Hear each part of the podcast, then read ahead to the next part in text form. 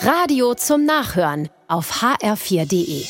Der HR4 Polizeireport. Es kracht auf der A67 bei Rüsselsheim. Vier Fahrzeuge fahren aufeinander. Im letzten sitzen zwei Männer, 25 und 26 Jahre alt. Blöd. Schaden 2600 Euro, doch es kommt noch dicker.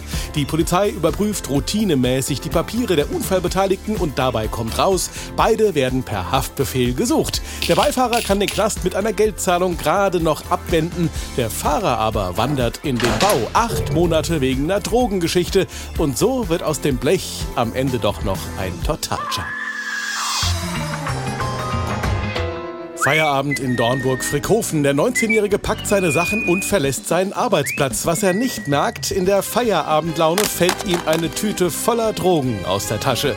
Der Vorgesetzte findet sie und ruft die Polizei. Die macht sich auf den Weg zur Wohnung des Mannes und entdeckt ihn am Steuer seines Wagens. Der hat den Verlust immer noch nicht bemerkt, weigert sich aber mit der Polizei zusammenzuarbeiten. Die Wohnung wird trotzdem durchsucht. Weitere Drogen kommen zum Vorschein. Der schusselige Dealer ist auf aufgeflogen und vermutlich zweimal arbeitslos. In Sachsenhausen hört ein 29-Jähriger gegen halb elf verdächtige Geräusche aus dem Nebenzimmer.